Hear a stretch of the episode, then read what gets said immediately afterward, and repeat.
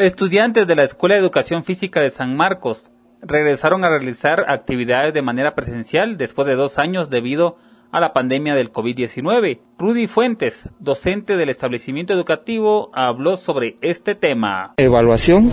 Es una evaluación práctica donde se está evaluando el conocimiento teórico en lo que es el arbitraje, los mismos estudiantes son los que están arbitrando, aquí se está viendo si realmente las 17 reglas las están poniendo en juego, las están poniendo en práctica y, hacer ver también algunos algunos errorcitos que se ven para poder fortalecer este, lo que realmente el estudiante egresado de la Escuela Normal de Educación Física debe de llevar.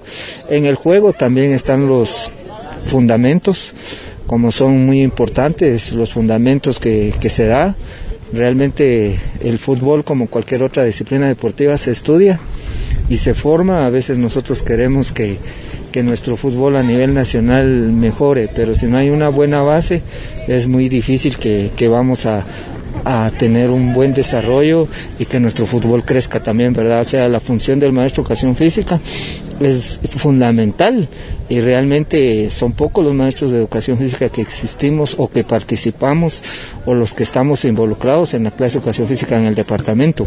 Emisoras Unidas, primera en noticias, primera en deportes.